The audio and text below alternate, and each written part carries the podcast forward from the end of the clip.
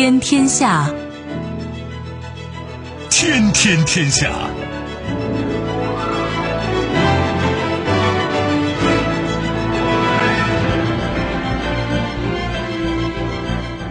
历史穿行者，新闻摆渡人。听众朋友，大家好，您正在关注收听的是《天天天下》节目，我是夏萌，和我一起陪伴各位的还有本节目评论员重阳。世界纷繁复杂，新闻随时发生。今天的节目您将听到：战端又起，亚美尼亚国防部称与阿塞拜疆冲突中丢失两个阵地；火上浇油，马克龙向普京表示。法国准备捍卫乌克兰领土完整，自付代价。德国暂停北溪二号认证，欧洲天然气价格闻讯飙涨。自有玄机，日本超算连续四次登顶全球，中国最高只排第四。稍后会一一道来。收听节目，您可以使用手机。欢迎使用计时客户端，也可以选择蜻蜓 FM 或者是企鹅 FM，搜索“天天天下”就可以收听我们的节目以及其他相关内容。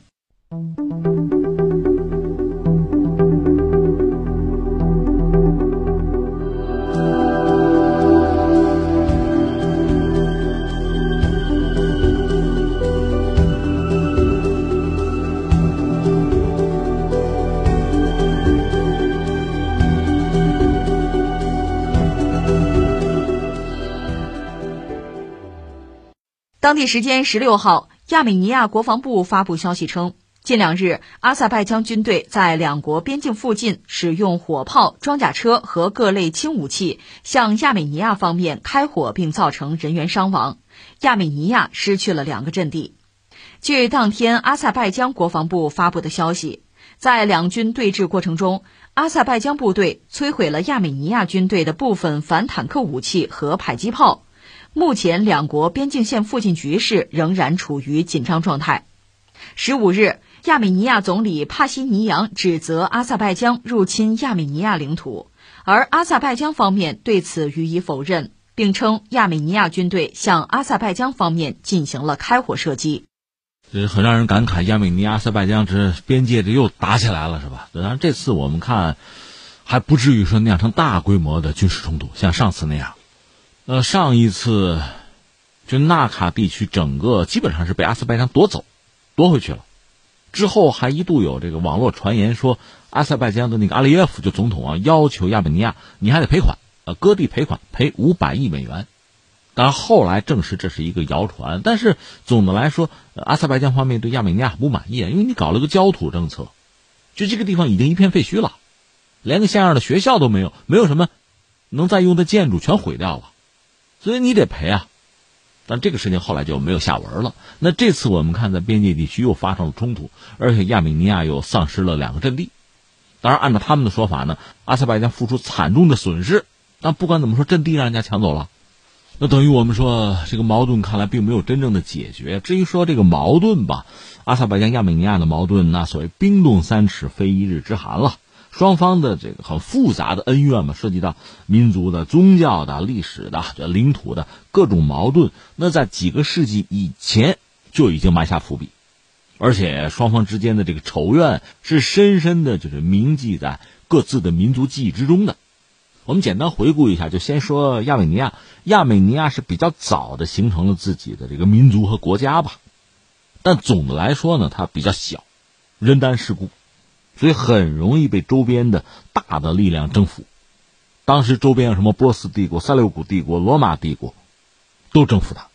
后来七世纪末呢，阿拉伯帝国兴起，这高加索地区完全被征服掉，而且他们是要求当地人要信奉伊斯兰教的。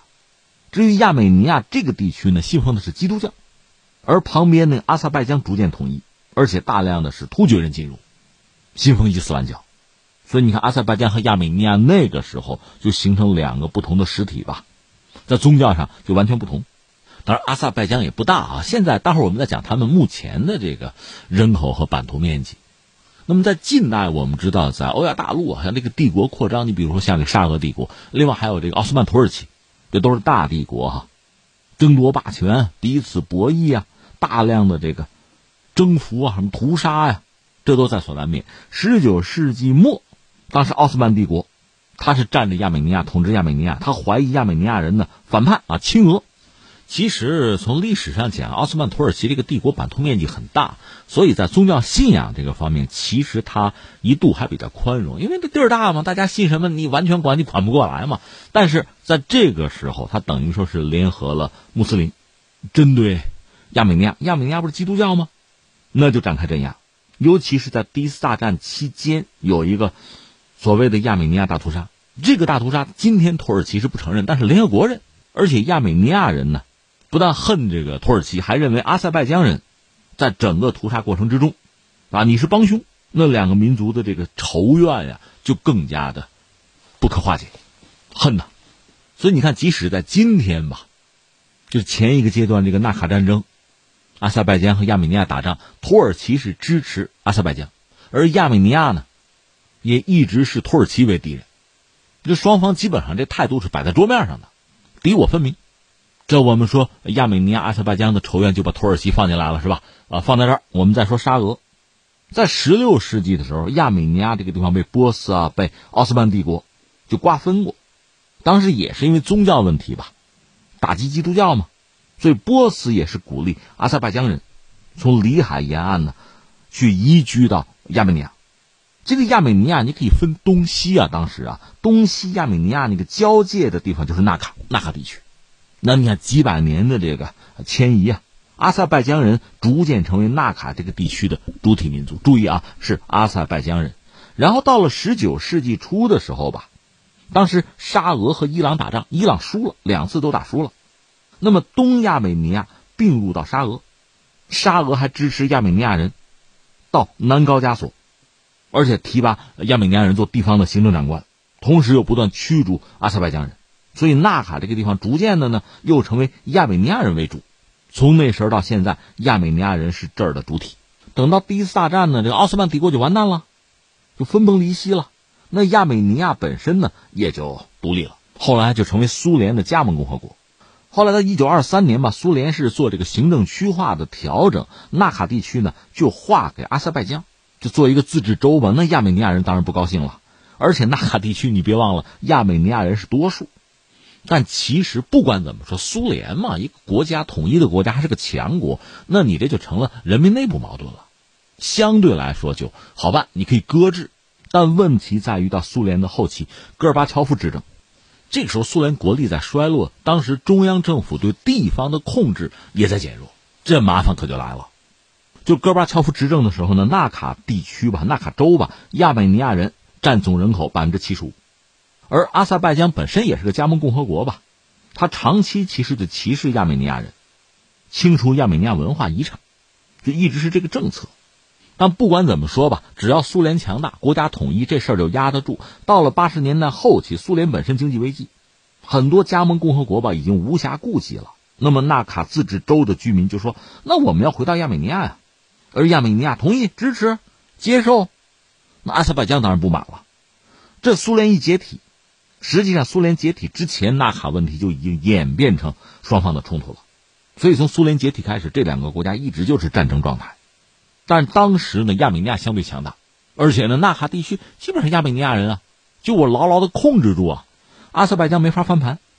这两个国家其实你要说小都很小，亚美尼亚大概是有个三万平方公里嘛，这个版图啊，人口三百万吧，而且它是个内陆国，而阿塞拜疆呢，它面积。八万六千六百平方公里，人口是九百五十万吧，不到一千万。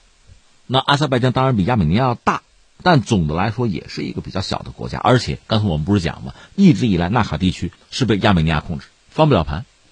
那么纳卡这个地方既然实际上是被亚美尼亚控制，人家也走一个形式嘛。亚美尼亚人在当地逐渐的这个占人口比例到了百分之九十，这么着吧，独立吧，就搞了一个纳卡共和国。顺便说一句，纳卡也是简称，它的全称叫纳戈尔诺卡拉巴赫州，简称是纳卡，包括附近一些地区啊。当然，你想，它一个是独立，成为一个独立的纳卡共和国，然后说我们是不是可以导向或者说回归到亚美尼亚？当然，他这个独立基本上国际社会也不认，那谁认呢？肯定亚美尼亚认，其他都不认。大家都觉得这还是阿塞拜疆的领土吧？国际社会一般是这样认为。但是说是这么说。阿塞拜疆又拿不回来，就一直到前段时间的这个双方的战争，阿塞拜疆一鼓作气居然拿回来了，这也是多年卧薪尝胆吧。那这里边我觉得有几个细节需要关注，一个是什么呢？阿塞拜疆背后确实有土耳其，双方从这个历史上、从人种上、啊宗教习惯上等等各方面比较接近，或者说比较亲近，所以土耳其对阿塞拜疆的支持是可以放到桌面上明说，明着来。而亚美尼亚原来呢，它还是从俄罗斯能够得到一定的安全保护。实际上，在苏联解体之后，俄罗斯不是搞了一个独联体吗？这涉及到中亚国家。毕竟咱们之前是一家，现在虽然说分家另过了，还是有点感情的吧。那么俄罗斯出于自己的地缘政治的考量，也是有一系列的安排和设计。但是亚美尼亚后来逐渐也发生变化，他现在这个总理呢是颜色革命之后上的台，所以对西方的态度呢是比较亲近的。那么从俄罗斯这个角度讲，那恐怕也不舒服。那俄罗斯肯定一个是保障自己的利益，保障自己周边这个地区的稳定。这肯定是人家自己的一个考量，在亚美尼亚本身有俄罗斯的驻军，是有基地的。就原来的这些一些加盟共和国呀，虽然现在都分家另过，有一些国家还是驻有俄军有，但是这个军力可能更多的还是要维护地区的稳定，而不是帮助亚美尼亚去保护纳卡地区。所以亚美尼亚不可能在纳卡之战，就是对阿塞拜疆进行作战的时候，寄希望于俄罗斯能帮自己一把。因为自己本土并没有遭到阿塞拜疆的攻击，只是纳卡丢了。但这丢呢，他们自己也觉得有丧权辱国的这个意思吧？纳卡地区就一万平方公里吧，十五万人口。但是我们说了，绝大多数是亚美尼亚人。那人家阿塞拜疆抢走了之后，很多人是要坚持抵抗的。所以这个地方，应该说矛盾并没有真正的得到这个化解，只是一个暂停键而已。那就说新的危机随时可能爆发。而且，如果简单的仅仅是阿塞拜疆、亚美尼亚之间的矛盾也就罢了，或者说都作为苏联原来的加盟共和国由俄罗斯出面来斡旋吧，也好办。可实际上，这个地方吧，它是多方利益一个汇聚点。这个地方最传统的强国哈，从历史上讲，土耳其得算一个吧，伊朗算一个，俄罗斯算一个，大家都有自己地缘政治上的考量，就是说势力范围啊，都有这方面的考量。它不可能存在权力真空的，即使有真空，马上就有人渗透进来，这是一个。再有一个呢，能源或者资源，因为土耳其和阿塞拜疆在这是有能源合作的，这还涉及到周边其他国家，比如说格鲁吉亚什么的，所以这个地方的地缘政治的博弈是非常复杂的，各方的利益都在这发生对撞，这里边呢有的时候是有重叠，有的时候就是矛盾。那么涉及到刚才我们说的纳卡地区，围绕纳卡地区，阿塞拜疆和亚美尼亚之间的这个。博弈虽然说前段时间的战争呢，以阿塞拜疆的胜出作为一个阶段性的结果，但是双方的斗争并没有结束。而这个事情我们不是说了吗？又不简单的是这两个小国之间的斗争，背后涉及到很多相关国家、很多政治实体的利益在里边，所以这事儿就会变得比较复杂，要平息它也就非常困难。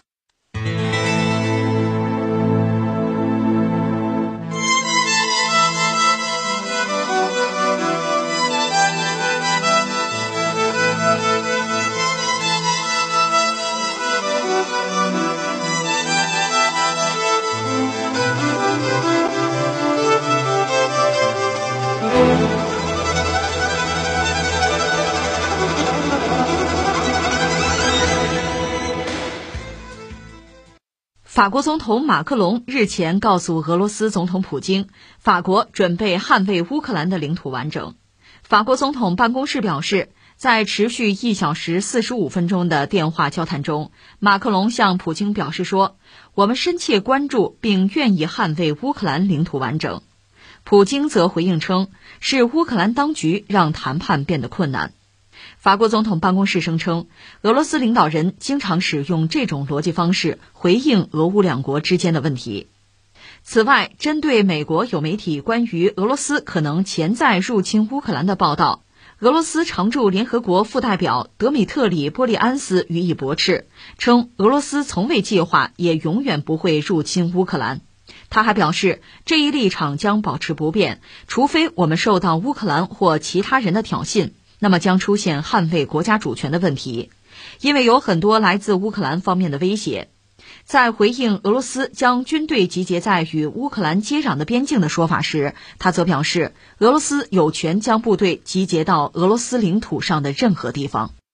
这个新闻初听吧，觉得很愕然了。你像马克龙就是法国的总统，跟俄罗斯的总统普京说说，法国准备捍卫乌克兰领土完整。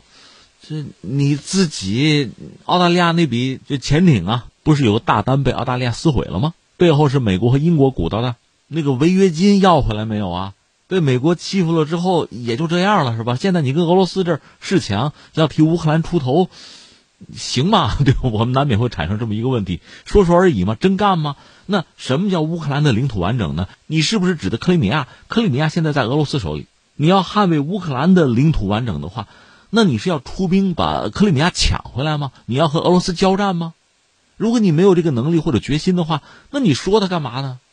所以直接产生了一个什么感慨呢？呃，我们不谈正义与否，就是说在当年吧，曾经的日子里，就是欧洲的一些政治人物。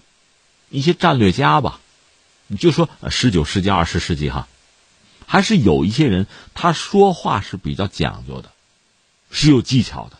那现在我们看到很多西方的政治人物说话吧，那嘴倒很大，关键这话说出来，你能不能圆自己的话呀？能不能去兑现呀？会产生什么后果呀？好像没有人考虑。当然，再有一个感慨就就很悲哀了，就是你看我们节目关注的是这个世界上发生的各种各样的。热点事件了，总有那么多热点事件，这个世界就没有消停过。那这次我们说马克龙对普京这番话呢，他这个背景我们要讲一讲啊，就是这段时间的事儿。就说十一月份以来吧，呃，乌克兰东部的局势似乎变得很紧张，甚至在恶化。是以前有一个什么明斯克协议啊，呃，大家停火，停是停，签是签啊，该打接着干。拜登上台之后，乌克兰方面就在东乌。就动手，当时俄罗斯不就调动军队嘛，大兵云集边界啊，酿成了一次危机。后来这个事儿好像逐步的就化解了，但是现在我们看呢，眼见着就像一个钟摆一样，又回到了年初的时候，就又紧张起来了。乌克兰军队呢，在这个卢甘斯克、顿涅斯克这两个州不是独立嘛，号称成立一个自治的人民共和国，本来是想像克里米亚一样要回归俄罗斯，最后俄罗斯当然也没有接着。但是他们就号称是独立了，那乌克兰政府就中央政府肯定是不干啊，所以就有内战嘛。那你说达成停火协议了，那停不了多久就又干起来了嘛。现在乌克兰军队在卢甘斯克和顿涅斯克和当地的武装组织呢，其实又持续交火，十月份就交火了，而且你看交火的从这个性质和规模看哈，从这个烈度上看是比较激烈、比较强的，使用了榴弹炮啊、什么步兵战车啊、无人机啊，就是那种攻击无人机啊。还有反坦克导弹，这算是重武器、重火力了，所以从双方交火的烈度上讲是比较强的。那这个冲突爆发之后呢，从西方媒体来讲，马上就说：“你看，我们手头有商业卫星照片，就已经显示俄军又开始部署了。俄罗斯开始在东乌克兰和俄罗斯交界的那个地方又开始集结，因为东乌本来就闹独立嘛，东乌那个地方和俄罗斯是连着的。”所以俄罗斯其实就，你从逻辑上讲，从地图上你看，随时可以向他们提供支持的，又开始集结了。那么俄罗斯这方面的回应大概讲了这么几点吧。一个是什么呢？我在我国内调动啊，我爱怎么着怎么着，谁管不着啊？这是一个啊。第二个呢，普京这次和马克龙通话也讲，说这个危机怎么造成的？你北约在黑海搞演习，这是不对的啊，破坏了原有的格局嘛，让这个紧张的局势加剧啊。这责任在你们呀！另外，普京也表示说，就我们从来没有计划，也永远不会入侵乌克兰，表这么一个态。实际上还有一个说法，说俄罗斯国防部给了个方案，说北约在黑海搞演习，咱也搞一个吧，这叫针锋相对。但是普京说是否决了这个计划，人家高风亮节，对吧？我们不跟他一般见识，我们不要让这个紧张局势更紧张了啊！我们可以先不搞嘛，这是普京的态度。呃，说到这个大背景，美国这个角色也不能够回避哈。一个是我们也讲过了，他向乌克兰的提供军火，这属于火上浇油的行为吧。另外呢，就是很有意思，拜登呢，他上台之后，一方面其实对俄罗斯的态度呢更强硬，但另一方面也没有排斥两国元首什么通电话、见面，甚至两国有这个战略对话。当然，他的目的诉求是稳定，就是说双方可以发生激烈的博弈，但是还是要能够管控。不要失控，这是美国的态度。更有意思的是，最近我看美国方面一个消息说什么呢？说拜登啊，就想搞对俄罗斯的制裁，但这个手下拿的制裁方案被他三次否决。你说干嘛要和缓吗？不是，是手下拿的方案不够强硬，要更强硬，对俄罗斯要更强硬。所以你们拿的方案太软弱，我否决了。这是拜登的态度。那至于北约的态度，也在警告俄罗斯不要啊，不许入侵乌克兰，表这么一个态。所以你看，在这一系列大背景之下吧。呃，普京和马克龙，就是俄罗斯和法国的总统通了电话，谈的时间不短，呃，快两个小时了嘛。在这个谈话过程之中，当然谈一些大家关注的话题，包括东乌的局势、俄罗斯和这个欧洲的关系这些问题。那马克龙就放了这个话，就是我法国已经准备要捍卫乌克兰的领土完整。但这里面有两个问题没有讲清楚，一个叫做领土完整，什么叫领土完整？你指的是这个东乌克兰地区？你认为俄罗斯要入侵乌克兰，你要替乌克兰守着东乌，还是克里米亚？二零一四年克里米亚已经回归俄罗斯了，从乌克兰来讲那就是抢了，但从俄罗斯来讲，我做了全民公决了。关于全民公决这个事儿，以前我们曾经讲过，因为那个地方俄裔的多嘛，你只要是全民投票，肯定是回归俄罗斯，这不用说。我们也讲过类似的故事，英国和阿根廷有一个这个马岛的争夺，就是马尔维纳斯群岛。在这个问题上，中国是支持阿根廷捍卫马岛的主权的，而英国人管那叫福克兰群岛。现在呢，这个岛本身被英国人把持着，而且岛上的这个居民呢，基本上算英国人的后裔了。所以你要搞公投，他肯定倒向英国，绝不会倒向阿根廷。而现在你说马克龙站出来要捍卫乌克兰的这个领土完整，那请问你要抢回克里米亚吗？你要和俄罗斯开战吗？你下决心了，你打得过吗？语焉不详。所以你看，这个领土完整是指的东乌还是指的克里米亚？没说清楚。这个捍卫你怎么捍卫？是要动武吗？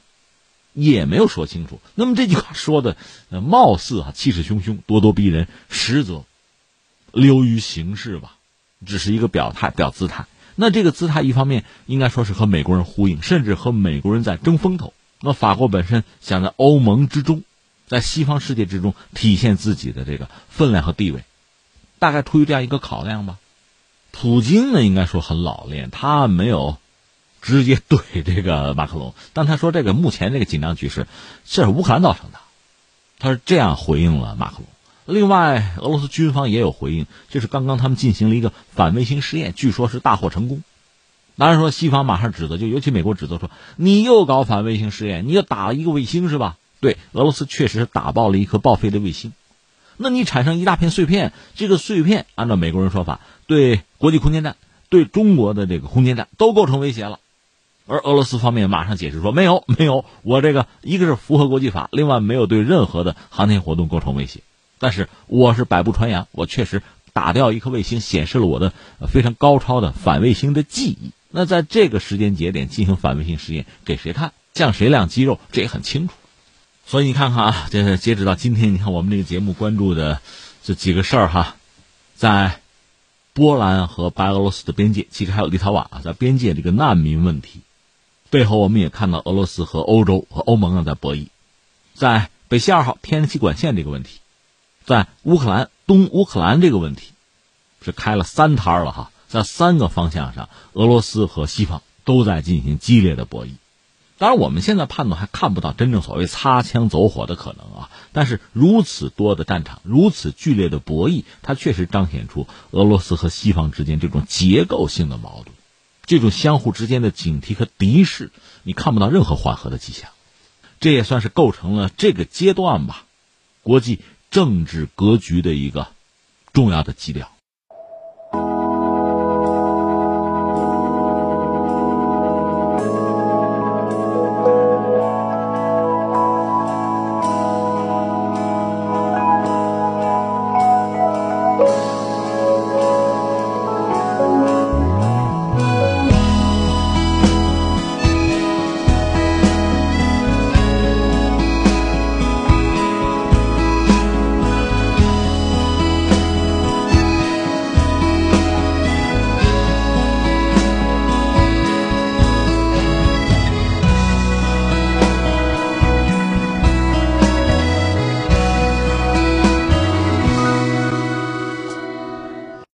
德国能源监管部门十一月十六日表示，已暂停对俄罗斯和该国之间有争议的北溪二号天然气管道项目的认证程序。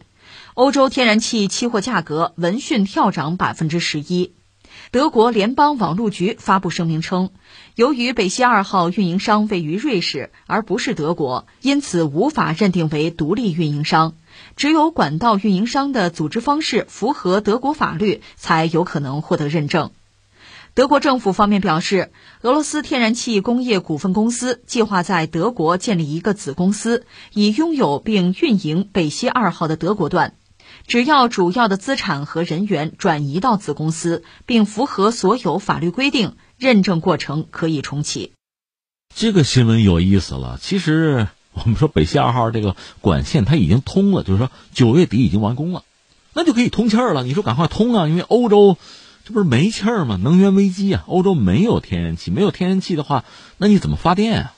有一个可怕的前景，这个冬天就到了，很冷，对吧？像欧洲、北半球，一旦是没有气的话，那你说欧盟国家，要不轮着，今天你停电，明天我停电，那冬天是要冻死人的。在这么一个关键的当口，你看德国方面好像不着急，说现在有些手续吧，就是这个交接的程序可能还不够齐备，那就什么时候齐备什么时候算吧，咱按规矩来吧。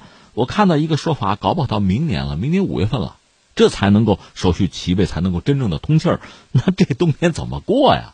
关键这个不是说事不关己高高挂起，他就关己啊，是欧洲人自己的事情嘛，这就真的是很很戏剧性，很耐人寻味了。当然，德国方面目前公开的表态，并不是说刻意的就要否决北溪二号这个项目，只是说希望有关的交接程序呢能够合法，能够完善。但是不管怎么说。反正远水不解近渴，等着吧。那下面我们一样一样来说。我们知道俄罗斯啊，能源大国呀，它主要是出口能源了。有人给他算过账，就是今年啊，主要是冬天嘛，它出口油气资源进账能是千亿美元以上，就靠这个挣钱嘛。所以俄罗斯其实你不能说不着急啊，他只有把气儿啊油啊卖出去，他才能够挣钱，卖不出去也没有办法。但是现在冬天到了，大家缺这个东西，我有啊，我可以卖啊。这是俄罗斯，总而言之，相形之下，他似乎就是愿者上钩嘛。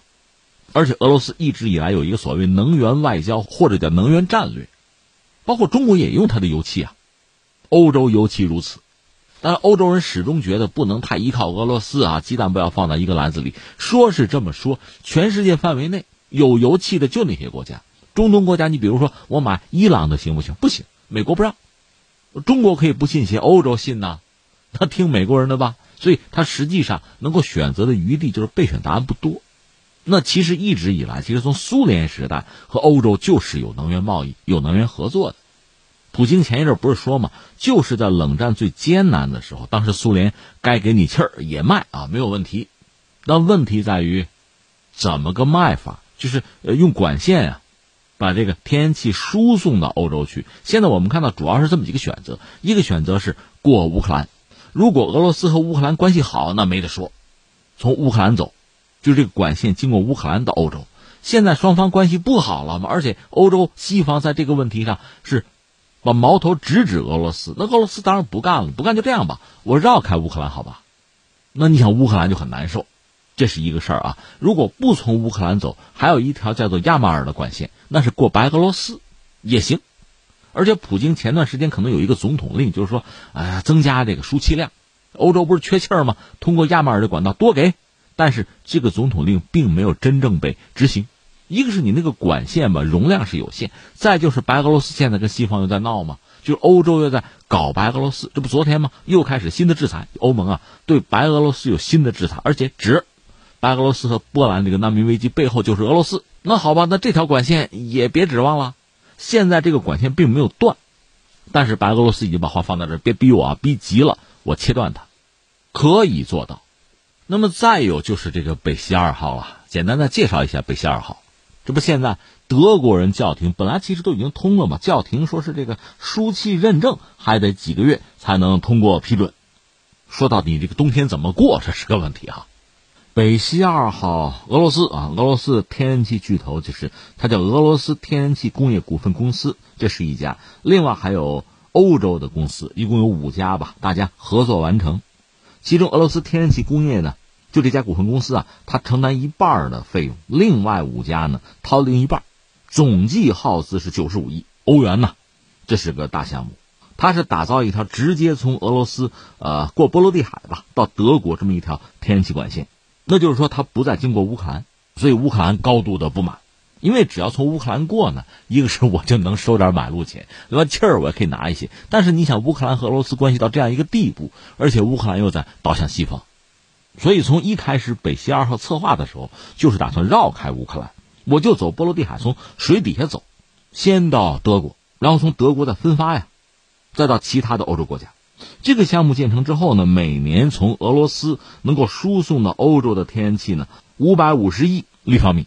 俄罗斯本身天然气资源非常丰富啊，几乎是无穷无尽，所以这个项目一旦达成呢，对俄罗斯对欧洲其实是双赢。俄罗斯就把气儿卖出去挣钱了，另外欧洲呢缓解自己能源方面的危机或者说压力。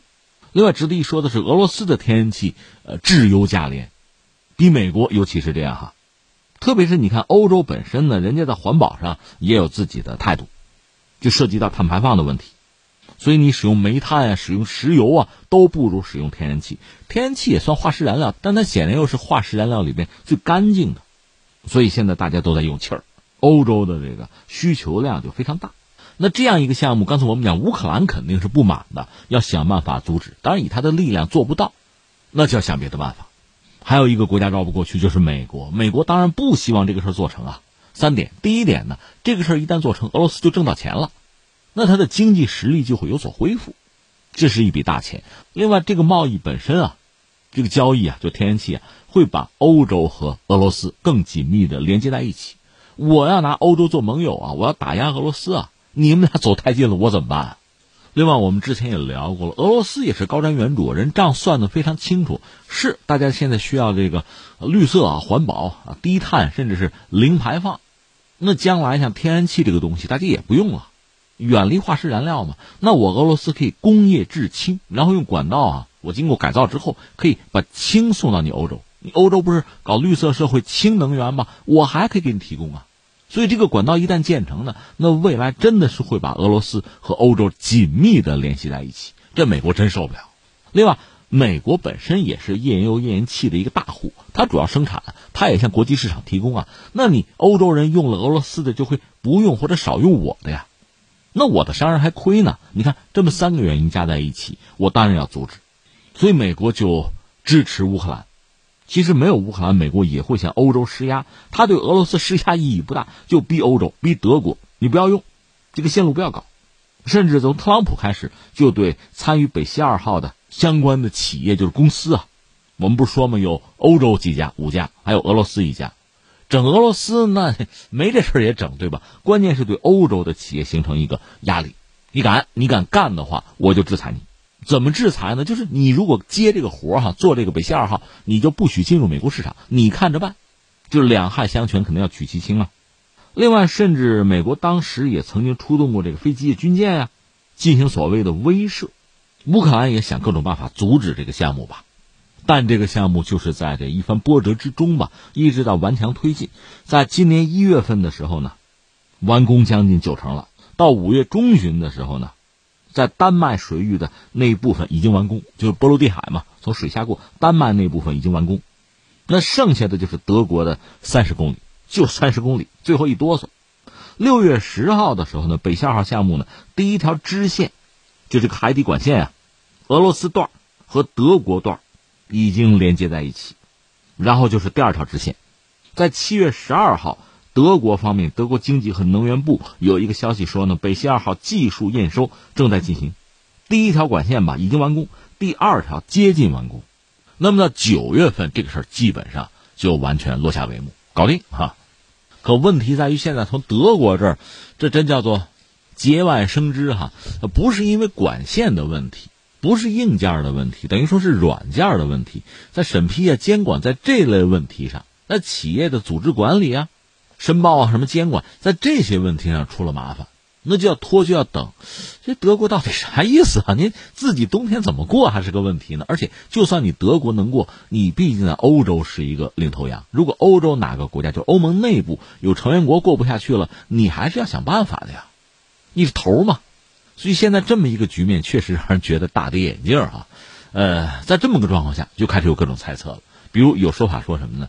德国现在之所以是这个态度，说到底和欧盟、西方对俄罗斯目前总体来说哈，这种打压呀、这种敌意啊是有关系的。更何况现在难民危机爆发了，就是说，呃，立陶宛和波兰和白俄罗斯之间在博弈，立陶宛、波兰背后就是欧盟，白俄罗斯后面就是俄罗斯，所以在这个时候，你和俄罗斯走得太近，这个管线通气儿好像有点不合时宜，只能拖一拖，等一等。甚至也有人呢，干脆在更大胆的假设，哎，这个难民危机怎么这个时候忽然爆发了？北溪二号要通气儿的时候，难民危机就搞起来了，是不是？这个难民危机就是为了阻止北溪二号？也有人提出这个问题，这就像中日韩，每到双方谈自贸差不多有点眉目的时候，马上什么历史问题啊、领土问题，这就纠纷就闹起来了。那恐怕就是背后有人搞嘛。所以你看现在的问题哈，一个是能源危机在愈演愈烈。你比如乌克兰，乌克兰需要从俄罗斯拿到能源啊，那俄罗斯现在不打算给了，连煤都不出口了，而乌克兰呢还嚷嚷着想向欧盟出口什么呀？木材，说到底就是劈柴嘛，也不知道怎么来低碳。另一方面呢，美国在向乌克兰援助什么呀？八十吨的军火。那么下面在东乌克兰，是不是会有战事爆发？这不是这两天德国、法国嚷嚷的，对这个乌克兰、对俄罗斯讲，他说淡定、淡定啊，克制啊，东乌克兰不要闹起来。他们既然这么喊，是不是真有可能要闹起来？另外，从美国来讲，目前这个局面乐观其成吧。如果欧盟实在不想从德国进口能源，那从美国买嘛，多花钱嘛，做冤大头就是了。反正美国是有的，只不过美国目前的产能能不能立即就满足欧洲的需求，这也还是个问题。而且那只能是用船来运喽，没有管线吗？那美欧之间能不能搞到那么多的 LNG，就是液化天然气船来进行运输？你看产能够不够？有产能能不能运过来也是问题啊。当然还有一个办法是从中东想办法。但是原有的平衡、原有的格局，你轻易的打破，你能做到吗？所以欧盟这个冬天恐怕会特别冷吧。当然还有一个问题就是欧盟彻底的分化，在对俄罗斯、在对能源的政策上，欧盟二十七国呀，大家这时候很难一条心啊。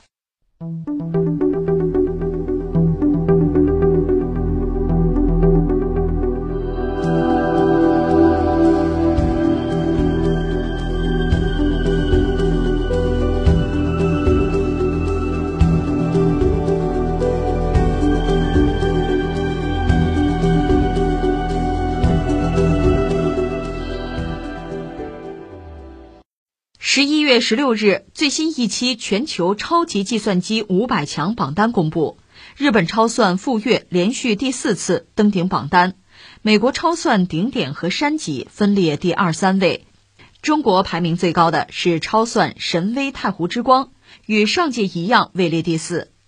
长期以来，超算被视为一个国家创新能力乃至综合国力的象征。二零二零年之前，中美在超算领域你追我赶的态势已有数年，两国超算也是冠军宝座的常客。但在近两年的排名当中，均不敌日本。原因就在于中美两国超算正处在更新换代的时期，亿级超算已成为两国竞逐的新目标。虽然日本比中国和美国更早的投放新一代机型，但仍未实现亿级超算的性能。考虑到资金实力上的差距，日本和中美同场竞技比较艰难。就在最新一期超算榜单发布之际，国外有科技媒体发文称，今年三月，中国已有两台超算首先实现亿级运算性能，但没有参加排名。文章称，这一现象表明，尽管美国已投入数十亿美元，但不可能在超算领域领先中国。这个新闻让人一下子想到那句中国的老话了：“山中无老虎，猴子称霸王”嘛。就是目前我们说全球超算的这个排名吧，这个排名应该是半年排一次吧，就等于说两年没有变化嘛。就日本那个富岳还是排在第一啊，美国那个顶点在第二，大概就这个排。呃，中国呢那个就神威太湖之光，这是我们诸多超算之中排的最靠前的，我们自己的啊，那排到第四，就这个格局一直就没有变。那你说这怎么回事呢？那恐怕就说明两种可能，一种可能是什么呢？这大家啥都没干呗，因为你看还是这几台机器，还是他们排到前面，那啥也没干吗？另外就是大家干别的，顾不上这个嘛。那现在看来，第二种可能性更大，就是大家忙着干别的，干什么？这就说到主要是中美在争那个所谓 E 级超算，A B C D E 那个 E，而在这个领域，其实日本反而掺和不进来，主要是中美在争。那么就着这个新闻，我们简单就聊两句吧。第一个呢，就是目前恰恰是中美两国的超算在一个更新换代，就是新陈代谢，是在这样一个关键的时期。而所谓的亿级超算，指的就是所谓百亿亿次超算，这是两国竞逐的一个新的赛道吧。而且这个领域我们都知道，那就得真抓实干、真金白银的投啊。所谓一份耕耘一份收获嘛。用咱们老百姓的话讲，一分钱一分货啊。你投入多，你认真，你持续的投，那必有成果。呃，如果说中美日三家来说呢，中美肯定投入重金啊。真金白银的砸，日本在这个领域就是经济实力上、资金实力上你差很多，所以日本一方面你得说人家确实做的比较早，甚至比中美更早的在新一代的机型上下功夫，但是因为你投入不足吧，也没有机会实现一级超算的性能，这是我们说日本这个状况。虽然你说你这个富岳蝉联多次第一，但是是这一代，下一代就轮不到你了。这是一个我们要说的，就是说它被超越是个时间问题吧。所以刚才我们讲说，这个山中无老虎指的是在一级超算上，中美在在争嘛，在更新换代嘛。日本是在上一代领先，这个领先，当然你不能说没有意义了，但是给一点时间，马上格局就会翻盘，就会变，这是一个。那第二个就是说，那你这一级超算得投多少钱？目前我们知道，美国已经投了数十亿美元。在一级超算上，但是就在前不久吧，有一家科技媒体刚刚透露一个消息，说就在今年三月份，中国有两台超算已经实现了一级运算性能，达到了一级超算的性能，但是呢，没有参与排行，所以你看，有的时候这个排行榜意义也不是很大，在这儿哈。呃，中国已经有两台超算，如果实现这个一级超算性能的话，那就很了不得了。而美国目前还没有这方面的消息，所以刚才我们讲这家科技媒体判断就说什么呢？尽管美国已经投了数十亿美元，但是不可能在超算领域领先中国，这是他的一个判断。只不过我们理解这个哈，你追我赶的时代，任何领先都是阶段性的，都不能保证在下一个阶段怎么样。正所谓不进则退啊，水涨船高啊，就这么一个过程吧。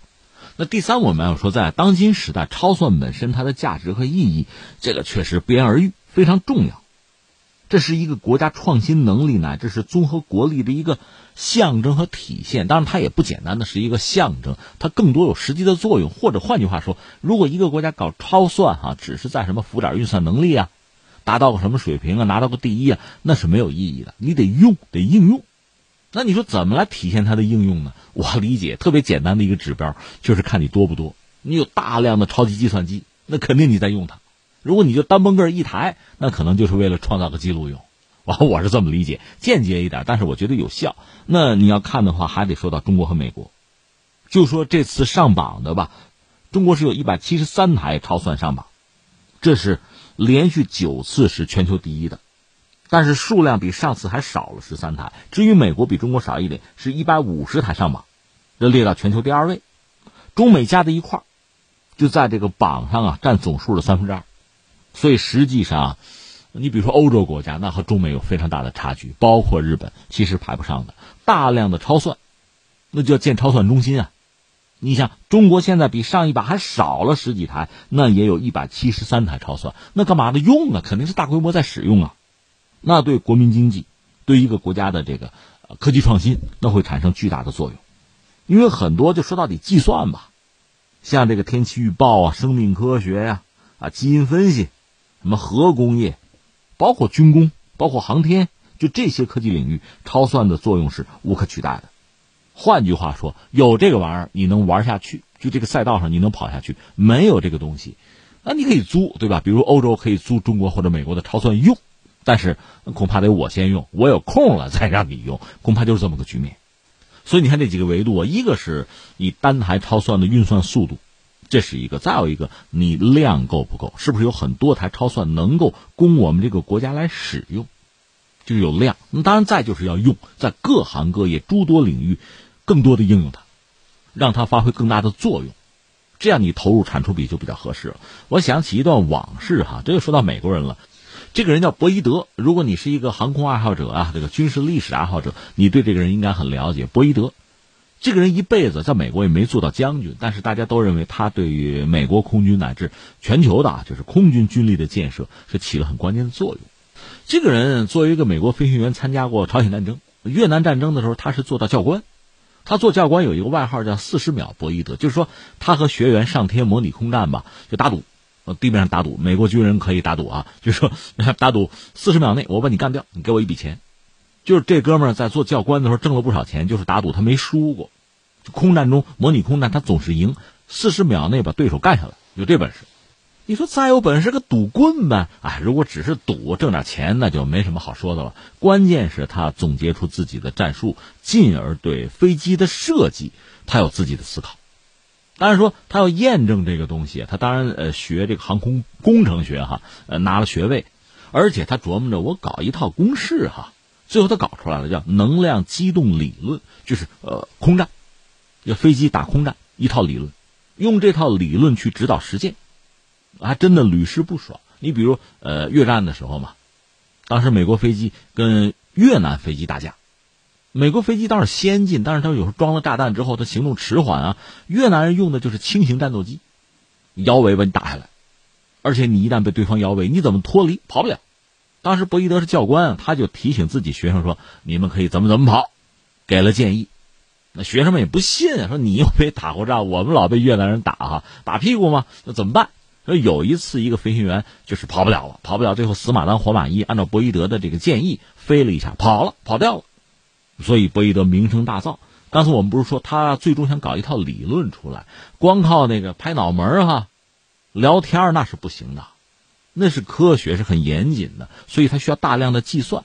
所以他就偷偷的动用了他那个空军基地的计算机。那个时候计算机啊，全美国也没多少，而且还是那个纸袋打孔的那种，很原始的啊。但是那是可以解决大量计算问题。他就偷偷的挪用这个计算机，最后被人家抓了。你偷着用计算机打游戏啊，对吧？你干嘛呀？赌博呀？就是抓了。抓了之后，最后大家发现人家是干正经事儿了啊，搞科研的。呃，可能也就象征性的处罚了一下。但是总而言之，就是他用计算机。辅助搞出了一套，就是空战理论，在那个时代还是有效的。那我想说明什么呢？一个是计算机大量的计算，它能力确实比较强得多呀，比你手动、比计算器要强得多呀。它能够处理大量的数据，最后可以拿出结论来，形成公式，形成理论。第二个呢，你光有计算机，就当时这个美国空军有计算机，而且也没闲着在用啊。但是你说。像博伊德业余时间搞出一套理论，对美国空军的建设起很大的作用，有吗？别人还真没干出这个事儿了。那就是说，这么好的设备，在当时很顶尖的，这么好的设备，并没有得到很好的应用，没有拿出相应的结果来。我想说明的是什么呢？就是我们现在确实应该很好的利用我们的超算领域的优势。其实实话实说，排个第一还是排个第四，有那么重要吗？如果我能够很好的把我现在这个技术。去应用、去利用它，去拿到更多的成果，那作为超算它的价值就真正的出来了。更何况我们在一级超算上，我们现在已经一马当先了，所以我们有很好的硬件，有很好的条件支撑我们在更多的领域去领先，甚至去弯道超车。不要辜负了我们在这个领域的成就啊！